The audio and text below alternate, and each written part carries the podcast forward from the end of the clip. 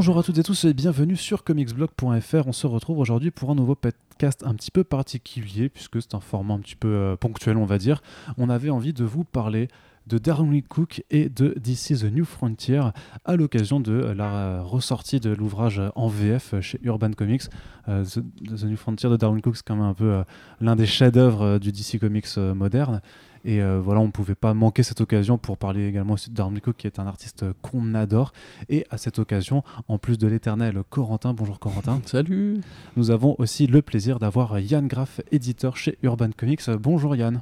Bonjour. Est-ce que tu vas bien? Eh bien écoute, je vais très bien par cette journée pré-grève. C'est ça. De la SNCF.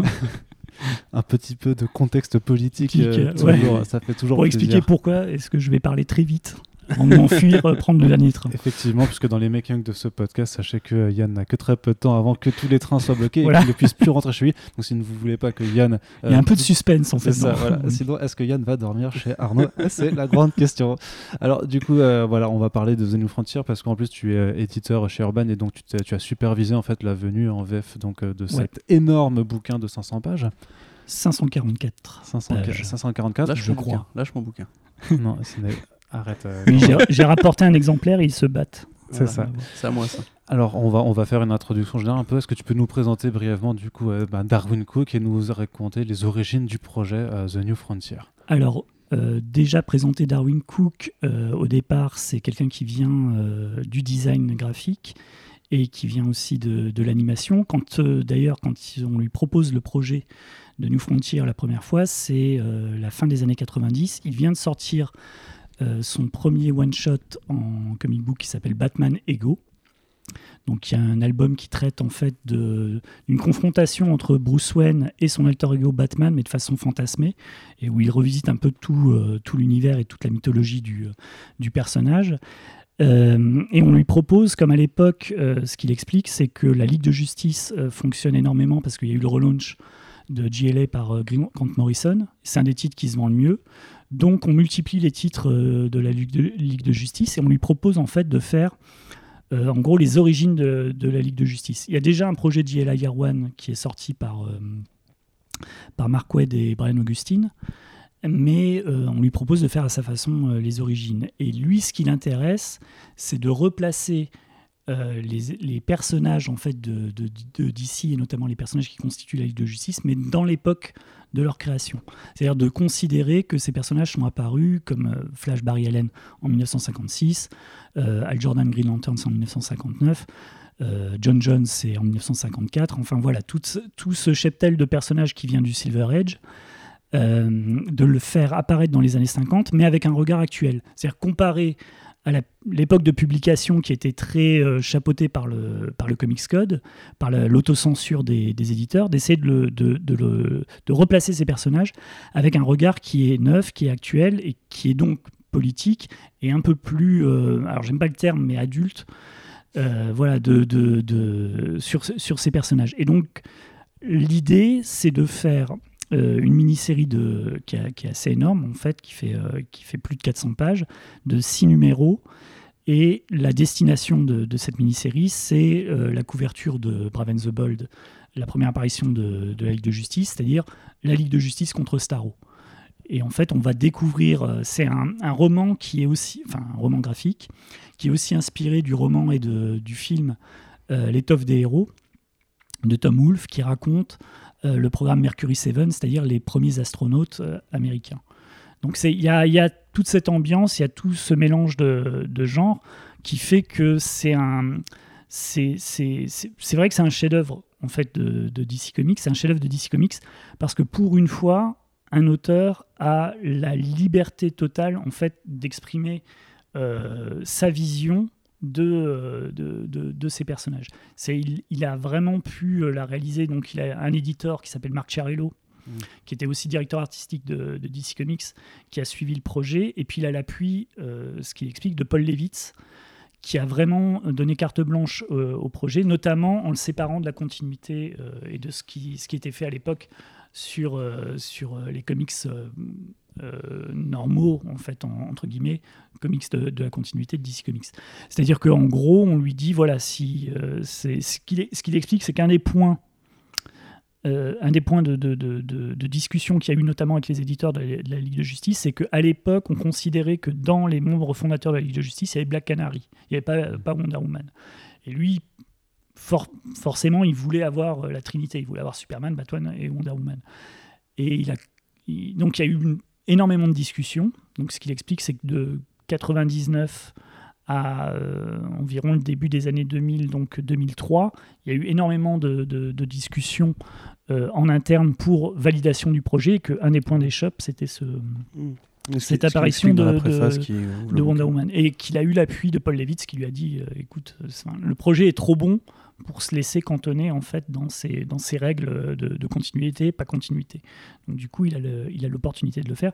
Et c'est ce qui, à mon avis, fait la, fait la qualité du titre, c'est-à-dire qu'on retrouve vraiment toute la vision d'un auteur avec euh, son talent, mais aussi en fait toutes ses contradictions. C'est-à-dire qu'il y a, il y a- il y a, je vais dire des, des contradictions, mais dans le bon sens du terme. Il y a, il y a- il y a un tiraillement entre deux visions qu'il a, qui est à la fois une vision optimiste et une vision euh, qui est quand même acide et Mm. acerbe sur ce. Assez ce- réaliste ce sur euh, Ouais. les, les limites de cette époque, justement, avec euh, la place des femmes, euh, La place des femmes, la place des rôle des minorités. Noirs, voilà, c'est Ouais. ça à l'époque aussi. Le, le bouquin est sorti il y, a, il y a 15 ans et il est déjà en avance en fait sur toutes les discussions qu'il y a à l'heure actuelle sur euh, est-ce qu'on peut avoir des, des, des héros de la minorité et le, le, le- est-ce qu'on peut spoiler un Oui, peu alors- Watchmen?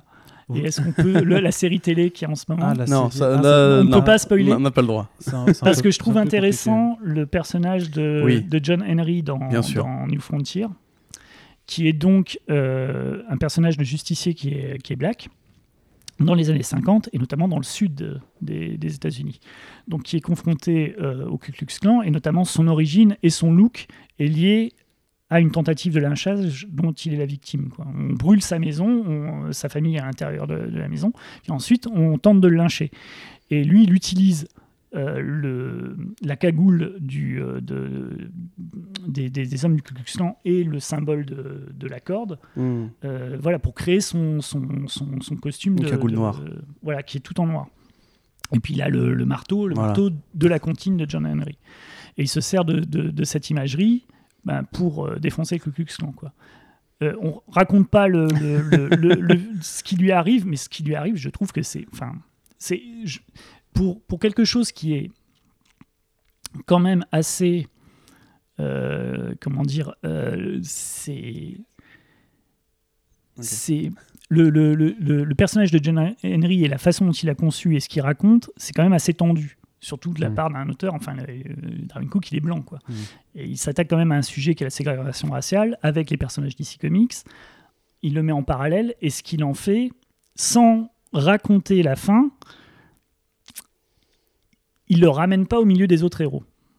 Pour, euh, et et c'est c'est intéressant parce qu'en fait, il a, il, a, il a quand même la lucidité de dire voilà ce qu'étaient les États-Unis à cette époque via le genre super-héroïque. Pourquoi est-ce qu'on a que des personnages blancs dans les, les, les, les- les personnages de DC à cette époque?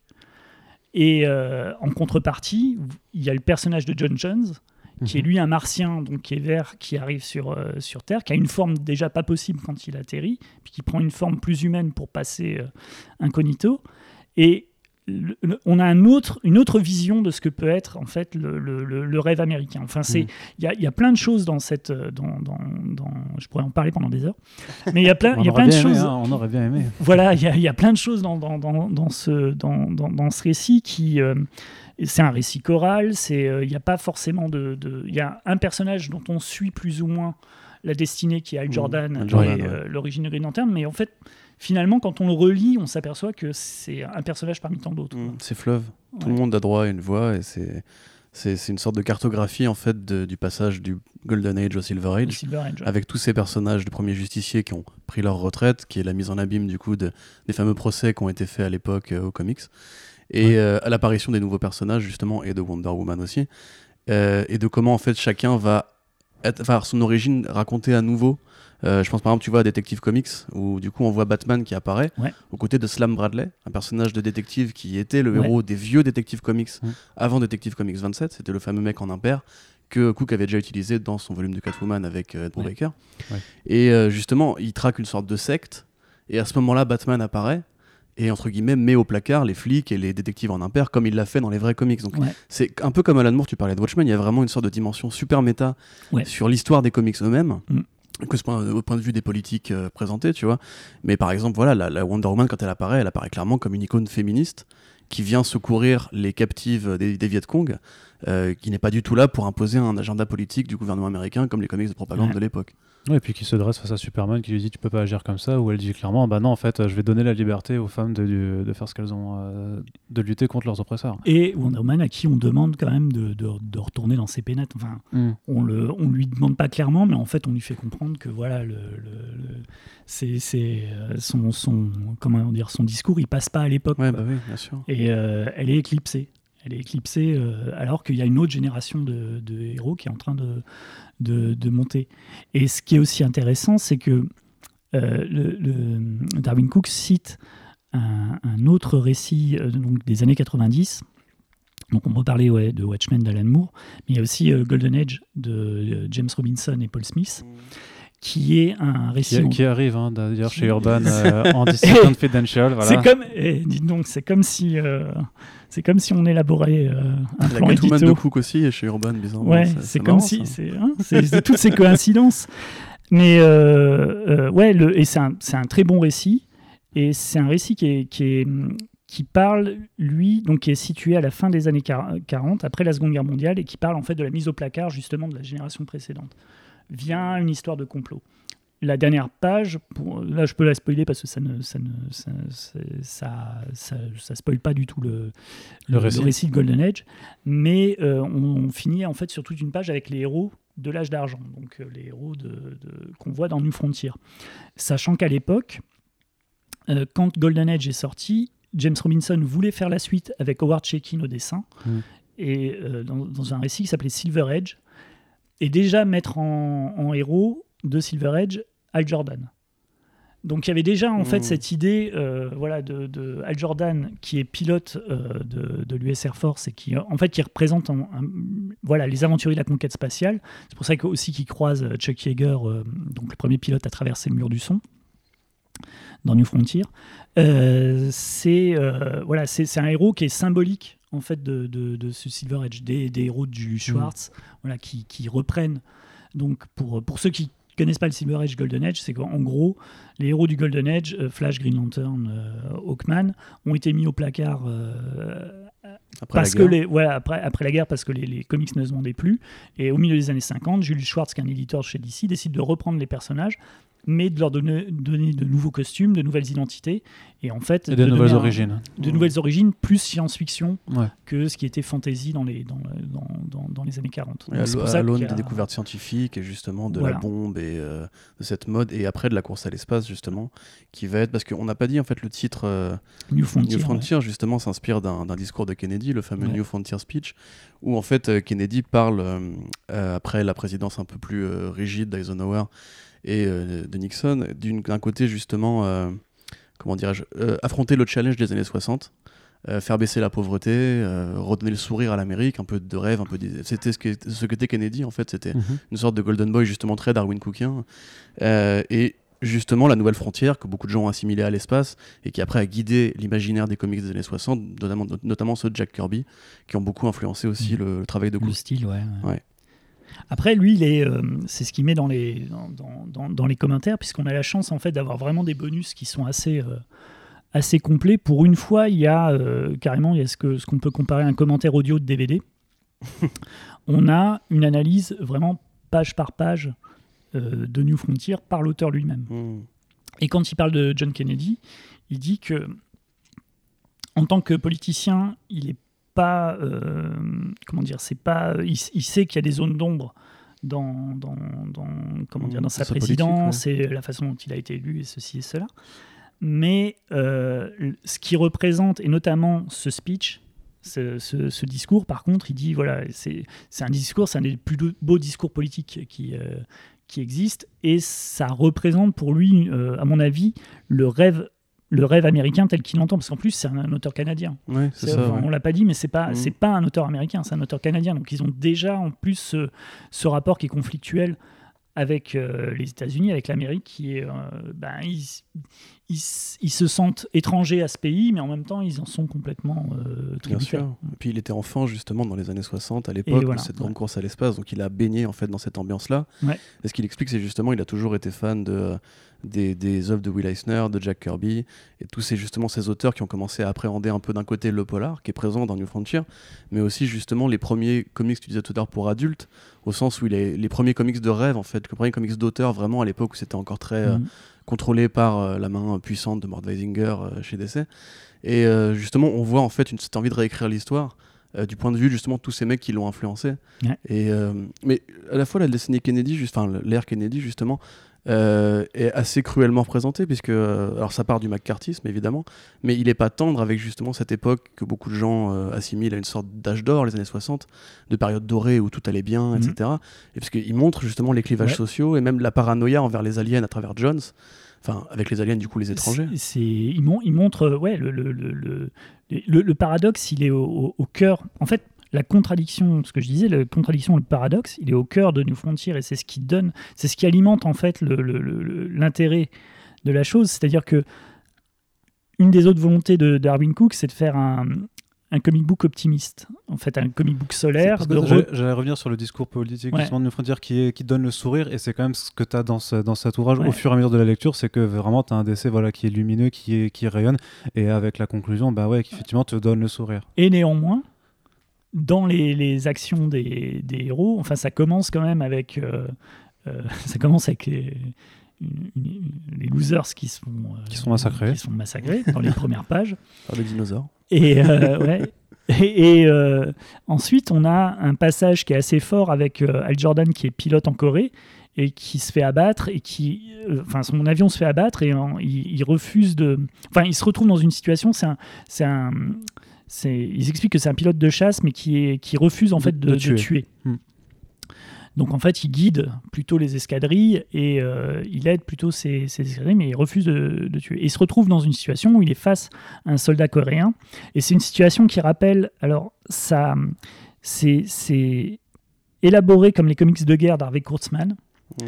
Donc Harvey Kurtzman qui était un des dessinateurs et scénaristes brillantissime de IC Comics et qui a fait nombre d'histoires de, guerre, qui adorait ça et qui montrait justement la guerre mais dans son côté le plus, le plus froid à une époque où en plus la- l'Amérique était en guerre dans la guerre de Corée et euh, notamment le côté, euh, euh, le côté sale guerre. C'est-à-dire la guerre de Corée, avant la guerre du Vietnam, c'est déjà une guerre où les Américains se demandent s'ils avaient vraiment besoin d'y aller.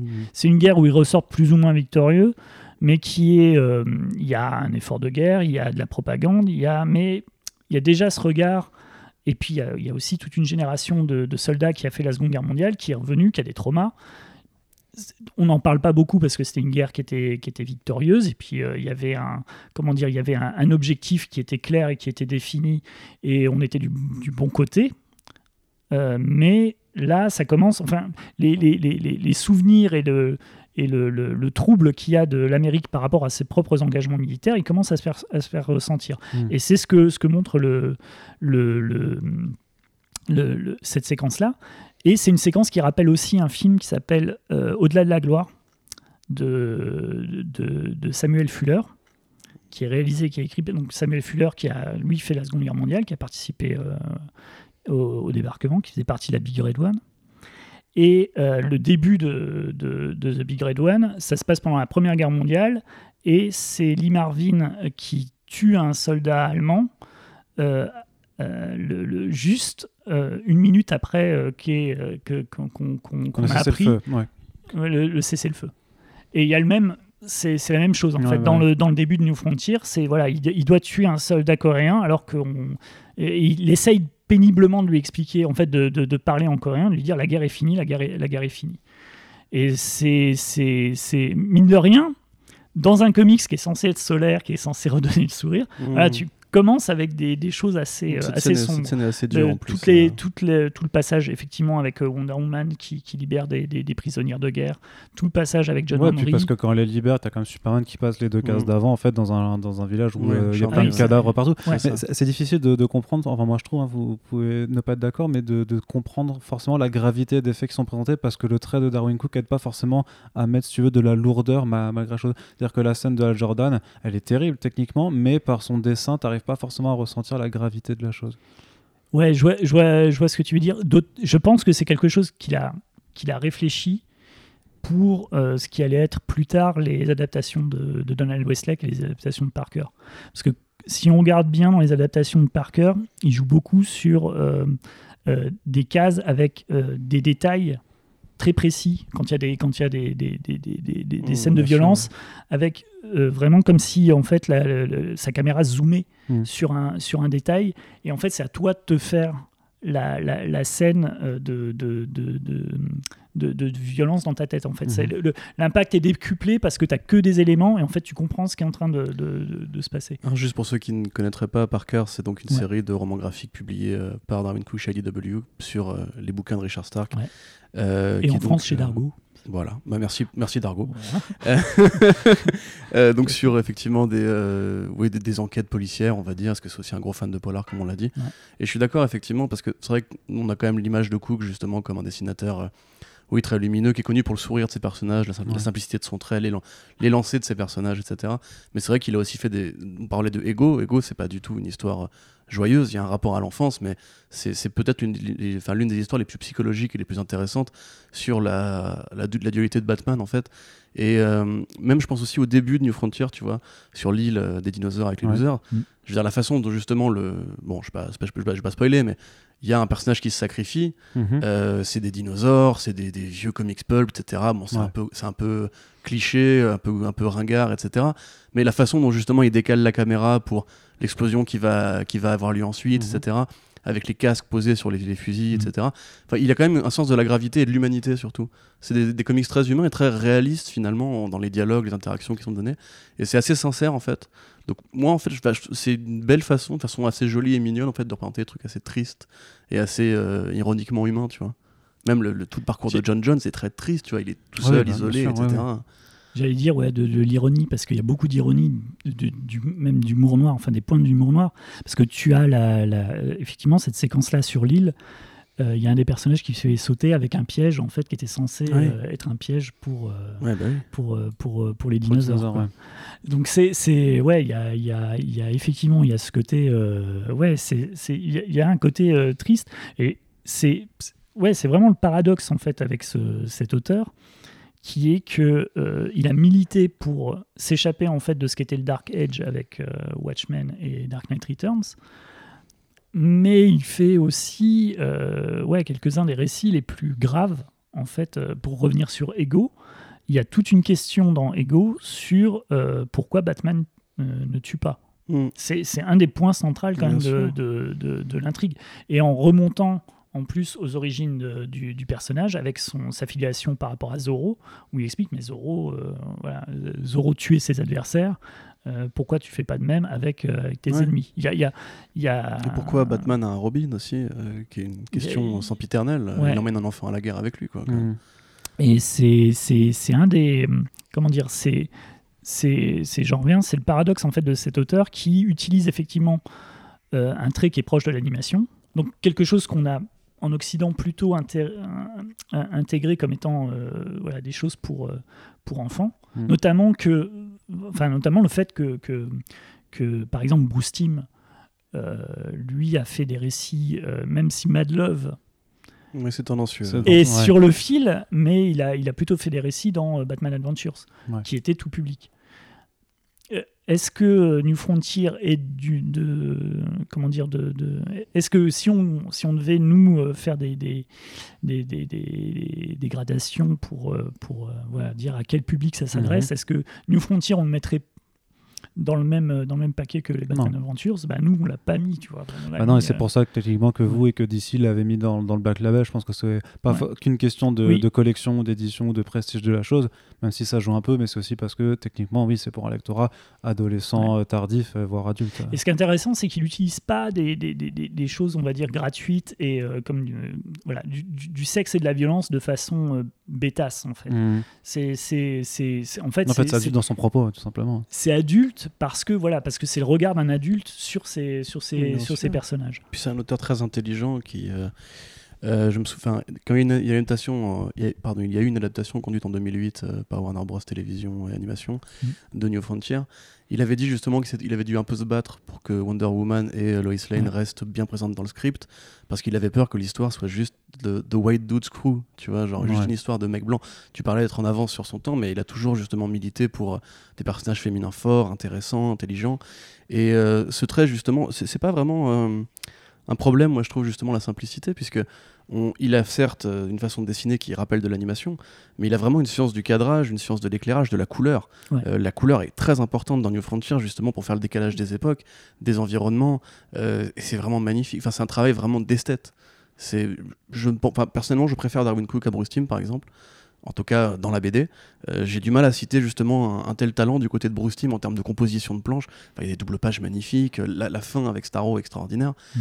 Et finalement, effectivement, il a des traits qui peuvent passer pour simples, mais c'est un peu, on parlait tout à l'heure hors micro de, Elsa Chartier, qu'on associe souvent euh, comme une des héritières du style Cook, euh, qui est sortie récemment de November, tu vois. Et c'est pareil, avec un style simple, mais des cadrages, des éclairages, euh, des, des, expressions faciales, elle arrive à rendre un truc très fort, bah, très sérieux et très noir. Surtout qu'en l'occurrence, pour November, elle citait Parker de Darwin Cook dans, bah, parmi ses influences aussi. Donc voilà, c'est, là, c'est le serpent, le serpent explore la queue. Les, les, couleurs sont de Dave Stewart, il me semble, mm, c'est, pas, c'est pas de Cook. Un petit gars. Mais c'est lui qui. c'est, c'est, par contre, il y a les indications par, par Darwin Cook. C'est lui qui, qui. D'accord, En fait, on voit un moment donné dans les bonus comment est-ce qu'il il, il, élabore une planche en fait. Ouais. Est-ce que tu peux nous parler juste euh, vraiment là par contre d'un point de vue plus technique ce que tu as apporté du coup à cette édition en tant qu'éditeur? Euh, alors, euh, quel a été ton job? Alors, mon job au sein de, de voilà sur sur chaque album, c'est bon de superviser la traduction. Donc déjà de la confier, donc trouver un traducteur et un traducteur qui qui colle au, style. Là, on a Jérôme Vicky qui est qui est parfait, mais je, lui dis à chaque fois aussi, il a, le droit à beaucoup mhm. de compliments de ma part, donc, euh, mais euh, euh, qui, qui, adore déjà ce, cette époque, qui adore un peu le côté, le côté rétro, et qui a vraiment sens du un sens du dialogue, donc en fait il rend les dialogues assez, vivants. Et puis après, il y a le travail avec David Larangera qui est, graphiste et qui travaille avec nous, et en fait de, réorganiser la maquette. Alors là, on s'est vraiment beaucoup basé, il y a des, maquettes qu'on réorganise de fond en comble. Sur celle-là, euh, comme on disait avant l'émission, c'est le, Deluxe édition que DC avait sorti il y a quelques années était vraiment très bien. Euh, et du coup, le, le, nous, on a, on a, je veux dire, amélioré entre guillemets. On a donné un peu plus de, de, de comment dire, d'espace notamment à tout ce qui était croquis. Mhm. Euh, donc on a plus de pages en fait pour montrer les croquis et les recherches, parce que le matériel en plus s'y prêtait, le matériel était de bonne qualité en fait de repro. Euh, voilà, et puis euh, on, a, on a aussi rajouté quelques, illustrations en, galerie de couverture. Et puis voilà, le reste, c'est vraiment. De là, pour le coup, c'était de la supervision. On a, le, travail était déjà bien fait à la base. Euh, il y a d'autres d'autres albums où le, travail est plus conséquent en fait. Où on refait des bonus on refait des textes on fait des présentations. Là c'était quand même assez euh, c'est pas, plus simple parce que c'est un album qui est assez lourd à, gérer. C'est pour ça bah qu'on a mis du temps à, le faire parce que pourquoi c'est pas pourquoi c'est pas sorti avant? Parce que ça fait quand même des années c'est pas possible ça alors il y a grave parce que il fallait le, temps. Alors il y a eu une année où on a failli le faire et puis pour des raisons vraiment euh, complètement être annexes à tout le, toute l'édition, on n'a pas pu le, le, mettre au programme parce que c'est un, un album qui demande du temps. Et en fait, le temps alors parce qu'il me semble qu'il y avait une première édition par Panini en trois tomes. En trois tomes, ouais. Ils n'avaient pas fait la complète, ils n'avaient pas fait l'intégrale. Donc nous, on s'est toujours dit que si on la faisait, c'était en intégrale. Puis en plus, ça, ça colle plutôt à notre à notre, oui, votre logique de gros bouquin logique. Comme ça, Et puis, euh, ouais, voilà, et puis il voilà, il y a, y, a, y a, une idée en fait dans, dans, dans ce cas-là vraiment de mettre, euh, de mettre un, de, de, donner une, en fait une valeur. Là, pour le coup, le, le, terme de roman graphique qui, des fois, en fait, me fait un peu tiquer, me céder des gens et saigner des gencives. Là, pour le coup, je, je, trouve que ça, ça a vraiment son sens. Bah, Il a vraiment pensé ça en termes de. Et puis, on a aussi bossé la couverture, par contre. On a, on a rebossé la couverture parce qu'on a, on a choisi une couverture qui est une quatrième de couve ah, de, la, de, de, la série, qui est le numéro 6. Mais par contre, on a, on a effacé certains persos. Et puis, on l'a un peu réorganisé pour, pour coller avec la. Pourquoi, juste du coup? Parce que les, les, personnages étaient en fait euh, euh, bouchés un peu le boucher un ah, peu la couverture. c'est pour euh, pour aérer un peu la, mmh, la couverture que, le, que l'album se voit de loin. En fait, que la couverture soit soit vraiment visible. Tu nous disais du coup que l'illustration qui, qui, clôt le bouquin, c'est parce qu'on a peut-être oublié de dire que Darwin Cook était mort. Je m'en rends personne maintenant. c'est la dernière illustration qu'il a réalisée pour The New Frontier sur le volume Multiversity. Ouais puisque euh, pour les petits geekos de DC, euh, Multiversity est bien en continuité, mais dans le multivers, sur la Terre 21, et à l'époque du grand projet de Grant Morrison, dans le guidebook, il a demandé à Darwin Cook d'illustrer une, euh, la Justice League, enfin la Ligue de justice de, multi, de la Terre 21, donc celle de New Frontier qui est présente dans le Donc il y a une petite îlot, voilà, qu'on a... Ça, ça, fait partie des suppléments qu'on a qu'on a rajouté. Quand tu modifies une couverture comme ça, il faut demander l'aval oui. de DC Comics. De toute façon, tout ce qu'on, tout, comment dire, les, toutes les couvertures et toutes les pages de, copyright, toutes les mentions légales sont envoyées à DC Comics pour validation. Est-ce que ça participe aussi au processus du coup, genre plus le bouquin est gros, plus alors le travail euh, sera long en fait. Ça fait aussi partie. Ouais, voilà. Dans, dans, certains, euh, par exemple, quand on rajoute des textes, les textes on les fait valider aussi. Euh, comme moi, je bosse sur les anthos. Les anthologies, par exemple, c'est, c'est, je m'y prends vraiment en amont pour faire valider les textes, pour qu'il y ait le moins de, soucis possible, le moins d'aller-retour. Mais euh, en termes de, ça, paraît, ça paraît lourd comme ça, mais c'est assez, euh, c'est assez fluide en fait. Ils nous font assez confiance. Donc euh, c'est, vraiment sur une année, on va dire qu'il y a un ou deux où il y a des discussions.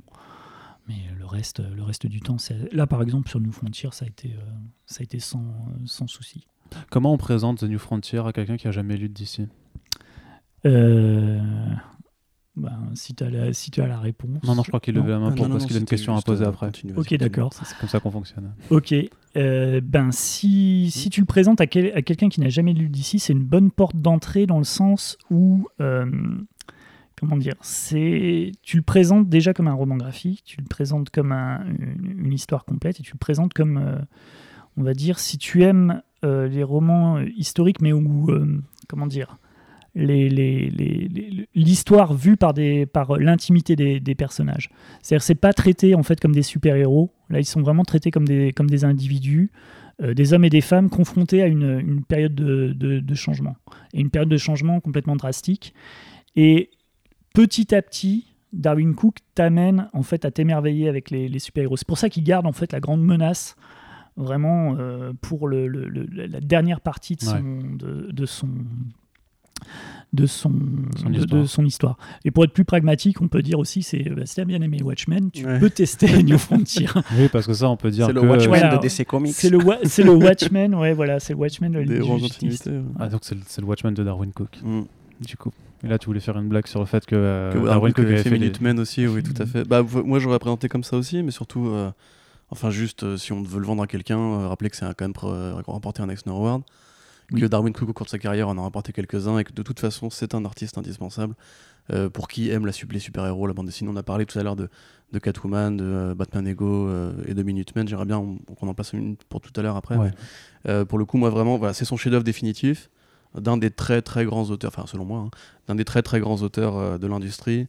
c'est magnifique à regarder, c'est super à lire et ça peut en fait même euh, vous amenez à vous poser des questions sur cette époque, à vous documenter. Euh, oui, à rechercher. Il y a un petit côté feuilleton Arte, tu vois. Euh, on a rajouté aussi deux, trois petites références via la traduction et via les, via, les petites notes, notes d'éditeur. C'est notamment, il y a un passage avec Édouard Meurot qui est le présentateur euh, qui a fait tomber Joe, McCarthy à l'époque. c'est un présentateur télé qui a euh, dénoncé les méthodes du sénateur Joe McCarthy. Et un très bon film euh, qui est sorti en 2005, de, réalisé par George Clooney, qui s'appelle Good Night and Good Luck. Ah ah, bien sûr. Et qui est sur le, justement sur son émission de télé et sur comment voilà, il a, il, a, il a, via son émission de télé, donc c'était un des, des ancêtres du, un des premiers éditorialistes télévisés C'était un journaliste qui avait fait qui avait notamment retranscrit ben, les, actualités de la Seconde Guerre mondiale, qui avait quand même une une, espèce d'assise et c'est une des rares voix aux États-Unis qui s'est élevée contre la chasse aux sorcières de John McCarthy. Et on sent, il, est, il est dans deux trois pages de New Frontier et on sent que c'est rien qu'en lisant, on sent que c'est un des héros de, Darwin Cook. Il le confirme dans les bonus et du coup on a mis un petit euh, voilà un petit ajout. Ça fait partie des, petits ajouts invisibles qu'on met que vous avez fait pour, euh, pour, l'édition. Pour l'édition. Ok, euh, du coup, on va déjà devoir se quitter avec toi, Yann, au vu de l'heure. Mais euh, je le dis déjà à nos auditeurs qu'on te retrouvera très bientôt pour un, pour un Super Friends euh, pour pouvoir plus parler en détail du coup de, ton métier d'éditeur et de parler de, de nerdiser complètement sur DC Comics de, ouf quoi. Donc en tout cas merci déjà d'avoir pu nous accorder un petit peu de ton temps pour parler de New Frontier et on continue l'émission en tête à tête avec ce très cher Corentin pour parler de Darwin Cook ah, aussi de façon plus générale. Allez, à tout de suite.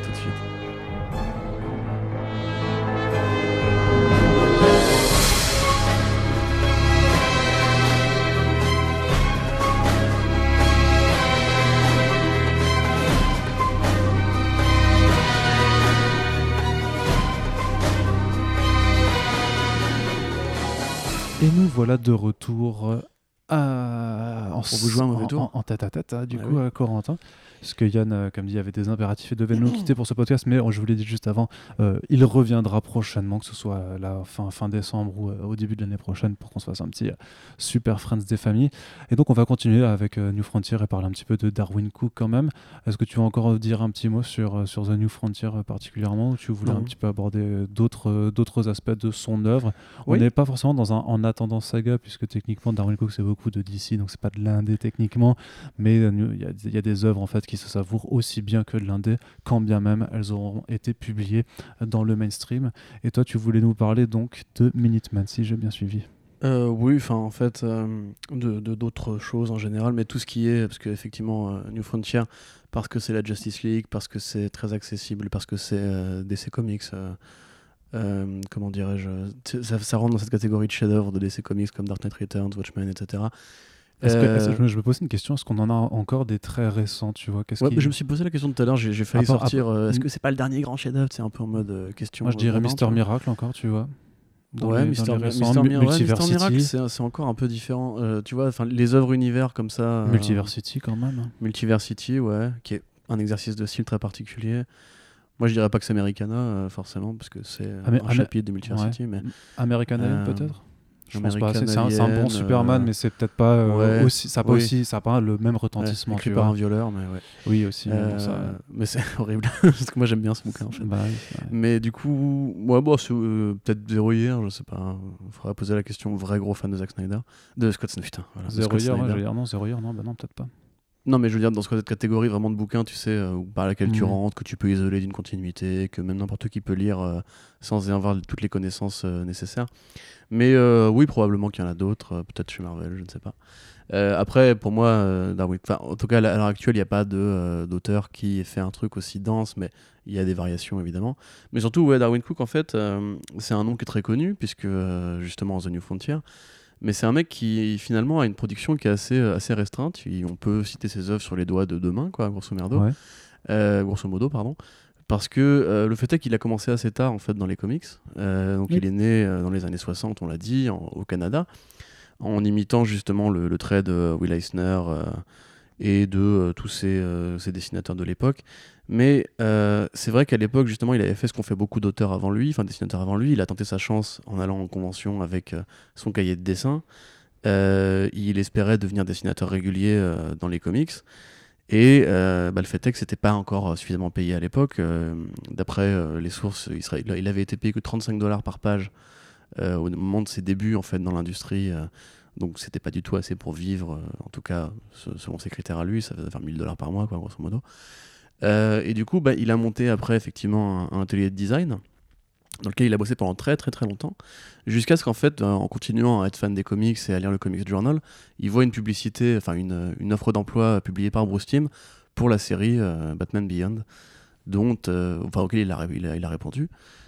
Pour réaliser le générique. D'ailleurs, vous mmh. avez différents making-of à, l'écrit sur le web si ça vous intéresse de voir comment s'est fait l'alignement musical, euh, le design général de cette Gotham City futuriste. euh, pour ceux qui ne voient pas, du coup, effectivement, c'est une Gotham City euh, dans le futur dans lequel Bat- Bruce Wayne a euh, raccroché la cape et cherche une sorte d'héritier, euh, ce qui a donné de très grandes œuvres, euh, dont le film Batman Beyond Mhm. fait partie des chefs-d'œuvre de Warner Bros Animation. Euh, et après ça, effectivement, donc euh, une première histoire qu'il avait écrite au début des années 90 euh, en 14 pages, qui est devenue le roman graphique Ego, et a suivi donc le donc Ego, on l'a, je pense, suffisamment vendu. a suivi ensuite la, sa collaboration de courte durée avec Ed Brubaker sur Catwoman, à l'époque de la relance de Catwoman en 2001, euh, et le fameux volume du coup qui est arrivé en France sous le nom Ed Brubaker présente Catwoman. Alors c'est juste quatre, quatre petits numéros, puisqu'après c'est Cameron Stewart qui reprend le dessin. Mais euh, du coup, on peut déjà euh, quantifier son apport à Catwoman dans le fait que le costume euh, tout noir avec les, les- les lunettes énormes, Ouais. qui après va devenir un standard par la suite, c'est lui, par exemple. C'est auparavant Catwoman avait eu beaucoup de phases d'évolution, euh, depuis la robe verte, le costume violet, euh, le costume de Frank Miller euh, avec cette espèce d'apparat très tissu, chat, etc. Le, le tout cuir avec les lunettes de soleil, voilà de quand il date. Donc à l'époque un volume qui s'était ouvert avec Slam Bradley et qui ne durera que 4 Le numéros, fameux. le fameux. Et ensuite, euh, Cook euh, aura euh, toute licence chez DC Comics pour faire un roman graphique qui s'appellera Selina's Big Score, assez court, euh, où là il sera à l'écriture et au dessin. Et donc c'est là aussi qu'il sanctifie cette espèce de Catwoman très Audrey Byrne, tu sais, avec les, les cheveux assez courts, brunes, euh, très dynamiques, etc., qui est devenu en fait le standard euh, que reprend même aujourd'hui Joel Jones euh, et Ouais. qu'ont repris tous tous les artistes ensuite. Euh, et cette révérence de façon à Catwoman et aux femmes de DC Comics a toujours été euh, importante chez lui. Euh, après ça, il aura travaillé sur. tu m'interromps si tu veux commenter ces œuvres-là. hein. Après ça, il aura travaillé donc sur du Superman. Bon, en l'occurrence, je crois qu'il n'y a qu'un tome de son Superman qui est arrivé en VF. Il me semble que c'est le Superman Kryptonite, du coup, qui, qui représente grosso modo 5 numéros de, son, de son run. Euh, qui. Je fais beaucoup de hum, excusez-moi, hein, mais c'est qu'il est tard. Euh, qui, grosso merdo, euh, raconte, entre guillemets, une sorte d'origine de Superman dessinée par Tim Sale. Donc là encore, c'est triste à dire, mais le fait est que Darwin Cook est un homme qui sait bien s'entourer, puisqu'on parlait de Dave Stewart, on peut parler d'Ed Brubaker et maintenant de Tim Sale, parce que là, il ne réalise que le scénario. Ce ne sont que des gros noms. Voilà, c'est ça, c'est que des gros noms, et c'est vrai que euh, le fait est que c'est pas un mec qui a travaillé sur beaucoup de trucs, mais quasiment tout est culte en fait. Ouais. Et son volume de Superman évidemment est culte parce que le dessin de Tim Sale, parce que ce côté justement très lumineux, là pour le coup c'est c'est vraiment euh, c'est très positif, très enthousiaste. Euh, un, un personnage euh, de kryptonite vêtu, on va dire, euh, apparaît sur Terre et Superman va tenter de comprendre qui est cette menace. Est-ce que c'est une menace? On voit déjà que c'est très neutre puisque en fait l'adversaire en question n'est pas vraiment une menace alien ni rien. Et ça raconte euh, un peu l'invention de la kryptonite dans euh, le feuilleton radio et les comics Superman à l'époque, en prenant encore une fois une posture assez, pas- assez passéiste, ancrée dans euh, les premières années de, du personnage. Donc ça en l'occurrence, après la, la série a continué, euh, la série c'était Superman Confidential, a continué pendant 14 numéros, Euh, c'était entre 2007 et 2008, et c'est à cette époque-là qu'il a commencé à travailler sur Parker, donc comme on l'a dit, une série de polars récupérée par l'auteur Richard Stark. Et intervient donc ce, ce dont je voulais euh, parler au départ, effectivement, euh, puisque en 2012, euh, pour les 25 ans de Watchmen, et aussi pour garder le copyright, puisqu'il est important que DC Comics continue à publier régulièrement du Watchmen, sans quoi les droits tombent dans la poche d'Alan Moore et Dave Gibbons, Ce qui- ce qu'il faudra surtout pas que ça arrive. ce qui hein. serait quand même assez malheureux, t'imagines L'horreur Surtout qu'à l'époque, il devait sûrement avoir déjà la série télé en tête. Euh, euh, donc oui, Darwin Cook va être mandaté au milieu- parmi plein d'autres grands auteurs, puisque justement il a fait New Frontier et que tout le monde a fait un parallèle évident entre euh, ce décorum euh, historique, politique, euh, la réinvention des héros du Golden Age et des Silver Age. les, les héros qui sont mis au tapis, enfin qui ont plus le droit de. Exactement, tout ouais, ça, mais, même l'inscription des ça héros dans l'histoire. Watchmen de toute façon. Exactement. Et euh, lui a confié du coup deux projets. Euh, à l'époque, il y avait donc plein de grands auteurs qui avaient été mobilisés, Brian Azzarello, euh, Libermero. Libermero, oui, Eduardo Risso aussi. Cameron Stewart, non? Cameron- euh, non, Non. pas du tout. Amanda Conner, par Ah, contre. pardon, oui, Amanda Conner. oui. Amanda Conner, euh, quelques autres, voilà, bon, pour les, et euh, Joe Michael Straczynski, Oui. Adam Hughes, etc. Donc l'idée de et puis les, les Kubert, hein, Andy et Joe Kubert pour Night Owl notamment. Donc le projet à l'époque était évidemment de rendre hommage à l'origine des héros de, de Watchmen.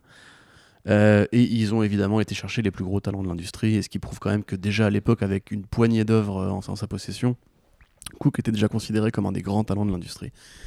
Donc, pour beaucoup de gens, quand on résume euh, Before Watchmen, on dit il y avait du bon et du moins bon, ce que je trouve être une aberration totale. La vérité, c'est qu'il y avait deux euh, excellentes histoires. Il y en avait quelques-unes qui effectivement étaient moins bonnes. Il y avait deux énormes ratés qui étaient euh, Rorschach et le comédien, qui font partie des pires travaux de Brian Azzarello. C'est Brian Azzarello très beau, tu sais, qui, qui n'a mm. pas du tout envie d'être là. Alors qu'est-ce qu'il fait? Bah, Il met du sang et de la violence partout pour cacher le fait qu'il n'ait pas envie d'être là. Euh, en revanche, du coup, Minutemen, euh, qui en un sens a quelque part peut-être servi d'inspiration aussi à Damon Lindelof pour sa série, euh, repart sur un projet qui en fait était le projet de départ de Alan Moore et Dave Gibbons quand Watchmen a été conçu. Puisque à l'époque, DC Comics, voyant le succès de sa mini-série, enfin de sa maxi-série, voulait imprimer une histoire qui, en 10 numéros qui reviendrait justement sur l'origine des Minutemen et leur parcours, grandeur et décadence. Donc il y avait déjà des premières idées qui avaient été lancées, mais après le fameux conflit entre Alan Moore et DC Comics à propos du fameux badge euh, euh, commercialisé euh, et mhm. jamais vendu, dont les profits n'ont jamais été reversés aux auteurs. Alan Moore a dit non, fuck it, allez vous faire quelque chose par Glicon. et du coup, on a probablement, par association d'idées, on s'est dit, bah écoute, origine des super-héros, Golden Age, Silver Age, passage de témoins, allez, allons voir Darwin.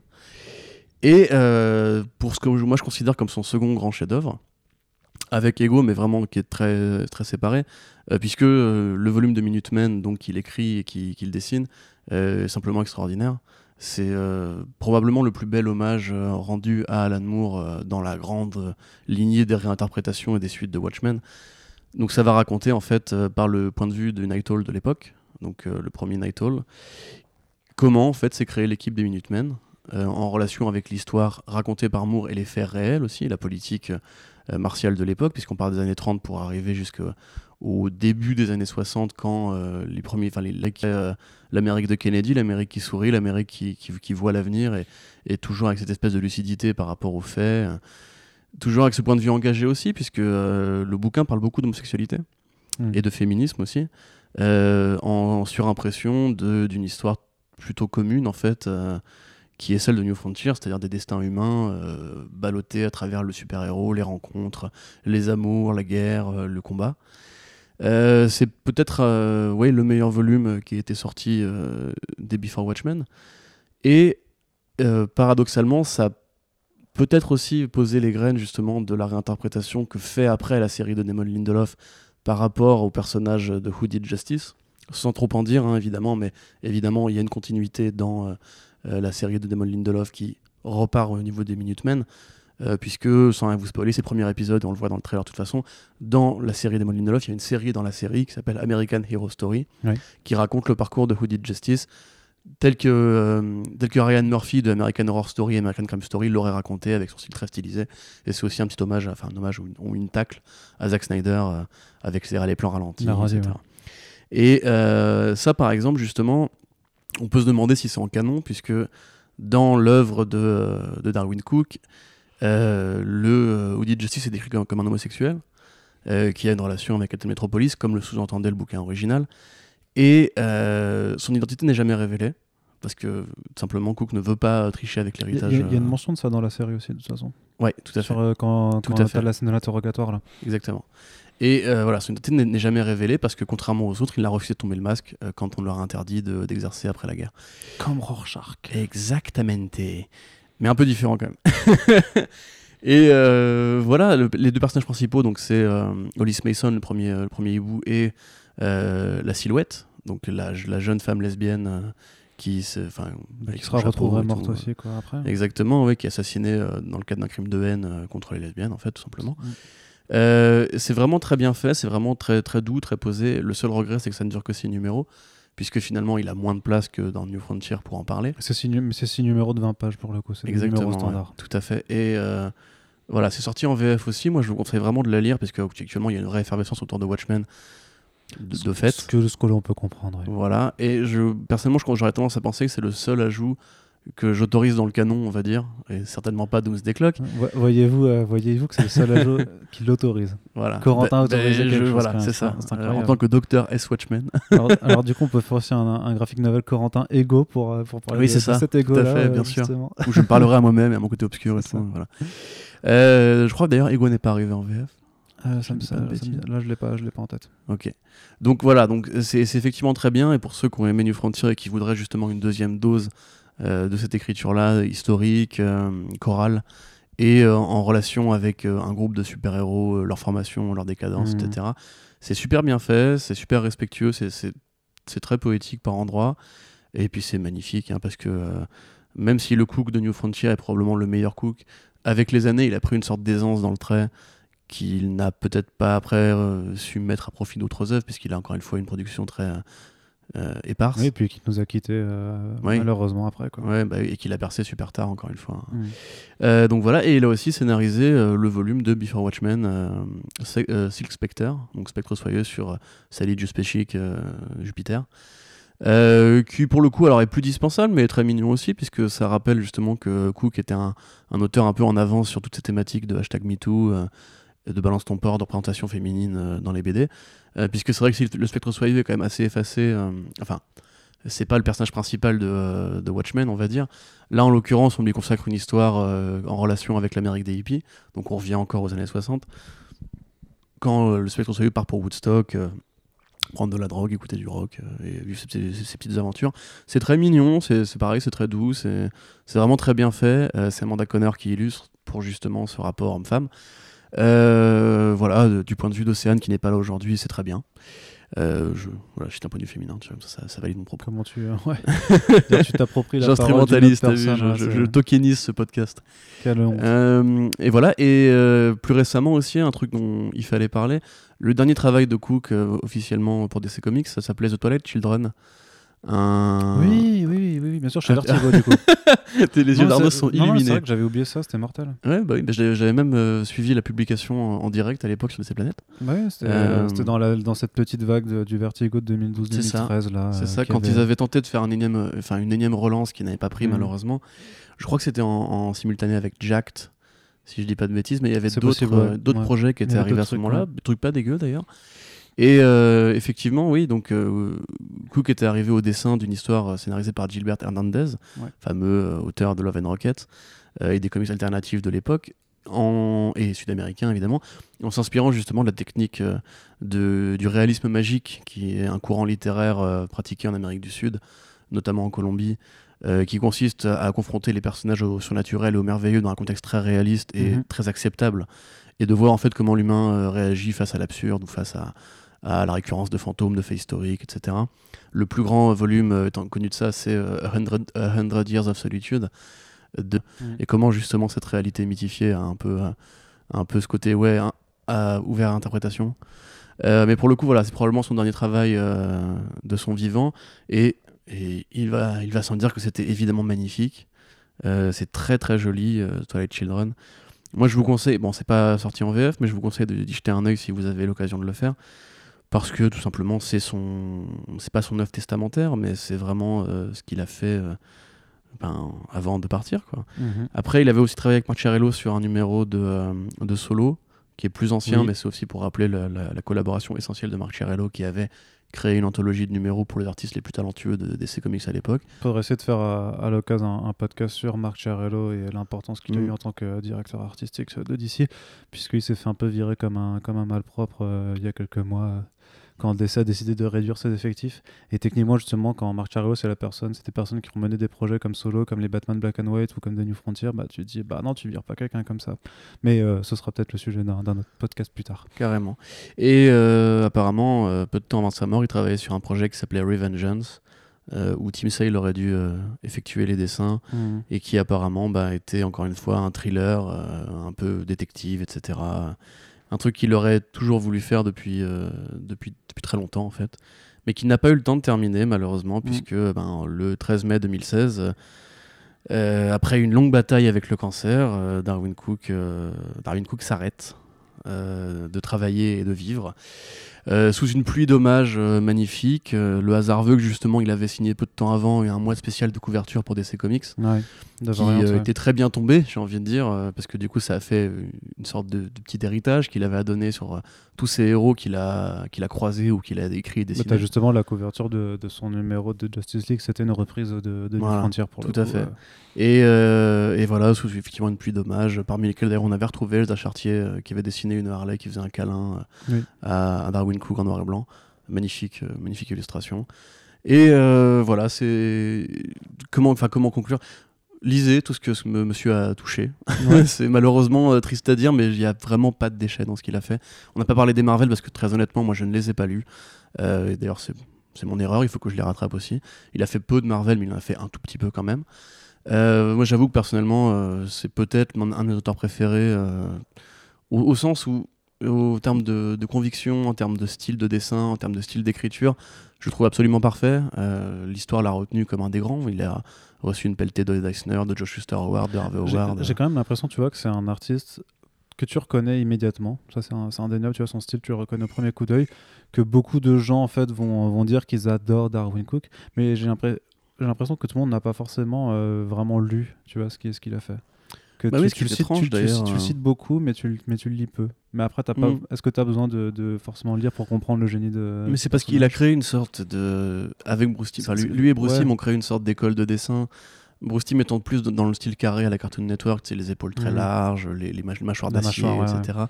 Euh, Cook est en plus ouais, dans une sorte de, de simplicité, mais pas que de simplicité, dans la composition même en fait de ses planches.